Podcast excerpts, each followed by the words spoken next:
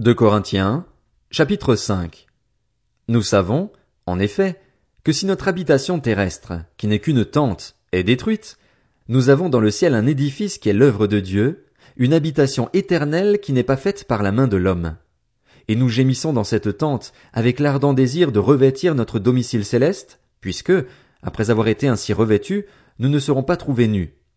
En effet, nous qui sommes dans cette tente, nous gémissons, accablés, parce que nous voulons non pas nous dévêtir, mais au contraire nous revêtir, afin que ce qui est mortel soit englouti par la vie. Et celui qui nous a préparé pour cela, c'est Dieu, qui nous a donné le gage de l'Esprit. Nous sommes donc toujours pleins de confiance et nous savons que, tant que nous habitons dans ce corps, nous sommes loin de notre patrie, loin du Seigneur, car nous marchons par la foi et non par la vue. Oui, nous sommes pleins de confiance et nous aimerions mieux quitter ce corps pour aller vivre auprès du Seigneur. C'est aussi pour cela que nous nous efforçons de lui être agréables, soit que nous vivions dans ce corps, soit que nous le quittions. En effet, il nous faudra tous comparaître devant le tribunal de Christ afin que chacun reçoive le salaire de ce qu'il aura fait, bien ou mal, alors qu'il était dans son corps. Ainsi donc, puisque nous savons ce qu'est la crainte du Seigneur, nous cherchons à convaincre les hommes. Quant à Dieu, il nous connaît, et j'espère que dans votre conscience vous nous connaissez aussi. Nous n'allons pas de nouveau nous recommander nous-mêmes auprès de vous, mais nous voulons vous donner l'occasion de vous montrer fiers à notre sujet, afin que vous puissiez répondre à ceux qui mettent leur fierté dans les apparences et non dans ce qui relève du cœur.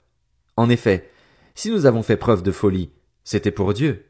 Si nous sommes raisonnables, c'est pour vous. C'est que l'amour de Christ nous presse, parce que nous sommes convaincus que si un seul est mort pour tous, tous donc sont morts. Et s'il est mort pour tous, c'était afin que ceux qui vivent ne vivent plus pour eux-mêmes, mais pour celui qui est mort et ressuscité pour eux.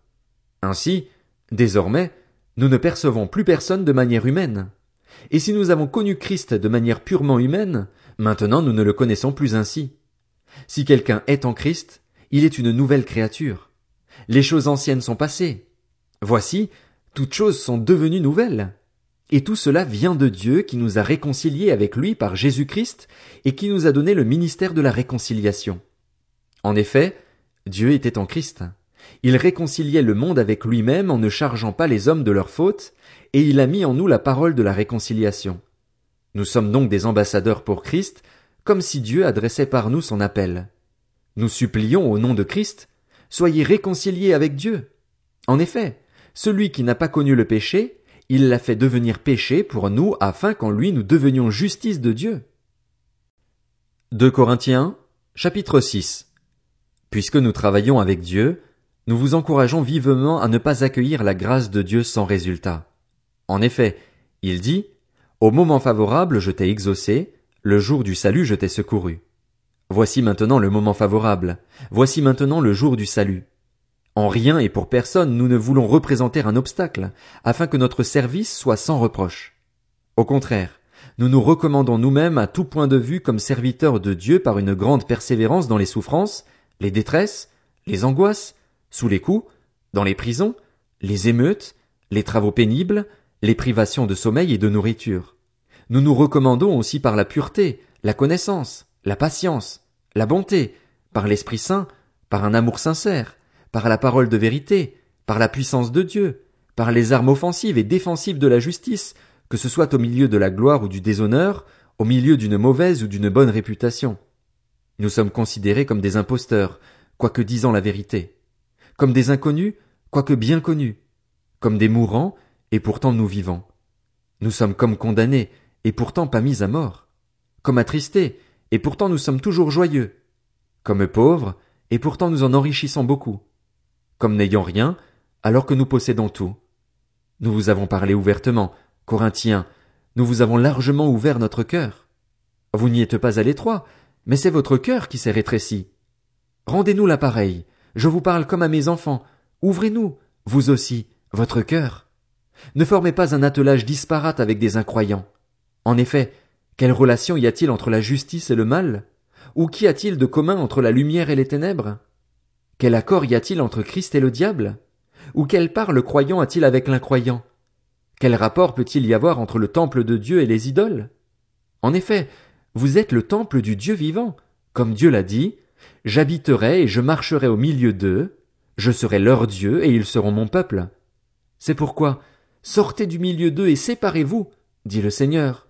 Ne touchez pas à ce qui est impur et je vous accueillerai.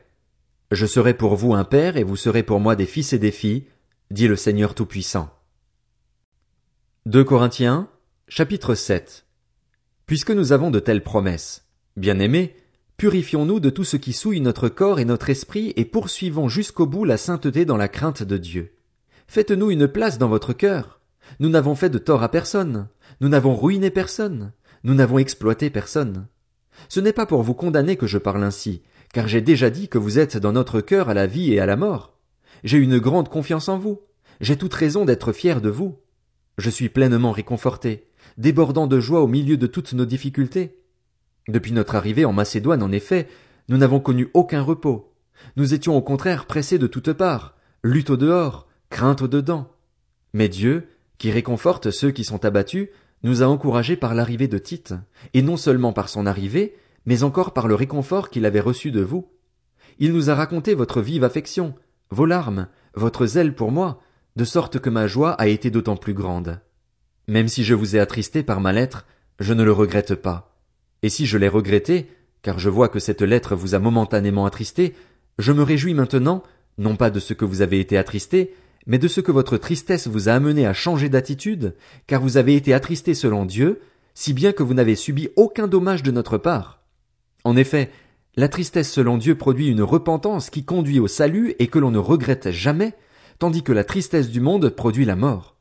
Cette même tristesse selon Dieu, voyez quel empressement elle a produit en vous. Quelles excuses, quelle indignation, quelle crainte, quel désir ardent, quel zèle, quelle punition. Vous avez démontré à tout point de vue que vous étiez pur dans cette affaire. Si donc je vous ai écrit, ce n'était ni à cause de celui qui a commis le tort, ni à cause de celui qui l'a subi. C'était afin de rendre évident à votre esprit, devant Dieu, votre empressement pour nous. Voilà ce qui nous a réconfortés. Mais nous n'avons pas seulement été réconfortés. Nous avons été beaucoup plus encore réjouis de constater la joie de Tite, qui a eu l'esprit tranquillisé par vous tous. Si je me suis quelque peu vanté à votre sujet devant lui, je n'ai pas eu à en rougir. Mais, comme nous vous avons toujours dit la vérité, ce dont nous nous sommes montrés fiers auprès de Tite s'est aussi trouvé être la vérité. Et son affection pour vous est d'autant plus grande quand il se souvient de votre obéissance à tous et de l'accueil que vous lui avez réservé avec crainte et profond respect. Je me réjouis de pouvoir entièrement compter sur vous. 2 Corinthiens, chapitre 8. Par ailleurs, frères et sœurs, nous vous faisons connaître la grâce que Dieu a accordée aux églises de la Macédoine. Au milieu même de la grande épreuve de leur souffrance, leur joie débordante et leur pauvreté profonde les ont conduits à faire preuve d'une très grande générosité. Je l'atteste. Ils ont donné volontairement selon leurs moyens, et même au-delà de leurs moyens, et c'est avec beaucoup d'insistance qu'ils nous ont demandé la grâce de prendre part à ce service en faveur des saints. Ils ont fait plus que ce que nous espérions, car ils se sont d'abord donnés eux-mêmes au Seigneur, puis à nous, par la volonté de Dieu. Nous avons donc encouragé Tite à parachever, chez vous aussi, ce geste de générosité, comme il l'avait d'ailleurs commencé. De votre côté, vous avez tout en abondance, la foi, la parole, la connaissance, le zèle à tout point de vue et l'amour pour nous.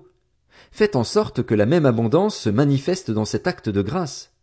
Je ne dis pas cela pour donner un ordre, mais pour éprouver la sincérité de votre amour par l'exemple du zèle des autres. En effet, vous connaissez la grâce de notre Seigneur Jésus-Christ. Pour vous, il s'est fait pauvre alors qu'il était riche, afin que par sa pauvreté vous soyez enrichis. C'est un avis que je donne à ce sujet, et c'est ce qui vous convient, puisque dès l'année dernière vous avez été les premiers non seulement à faire une collecte, mais aussi à la vouloir. Menez-la donc maintenant à bien afin que sa réalisation corresponde, en fonction de vos moyens, à l'empressement que vous avez mis à la vouloir. Quand la bonne volonté existe, on est bien accueilli en fonction de ce que l'on a, et non de ce que l'on n'a pas. En effet, il ne s'agit pas de vous exposer à la détresse pour en soulager d'autres, mais de suivre un principe d'égalité. Dans les circonstances actuelles, votre abondance pourvoira à leurs besoins, afin que leur abondance aussi pourvoie à vos besoins. C'est ainsi qu'il y aura égalité, conformément à ce qui est écrit, celui qui avait ramassé beaucoup n'avait rien de trop, et celui qui avait ramassé peu ne manquait de rien. Que Dieu soit remercié, lui qui a mis dans le cœur de Tite le même zèle pour vous. En effet, il a accepté notre demande et c'est même avec un nouveau zèle et de son plein gré qu'il part chez vous.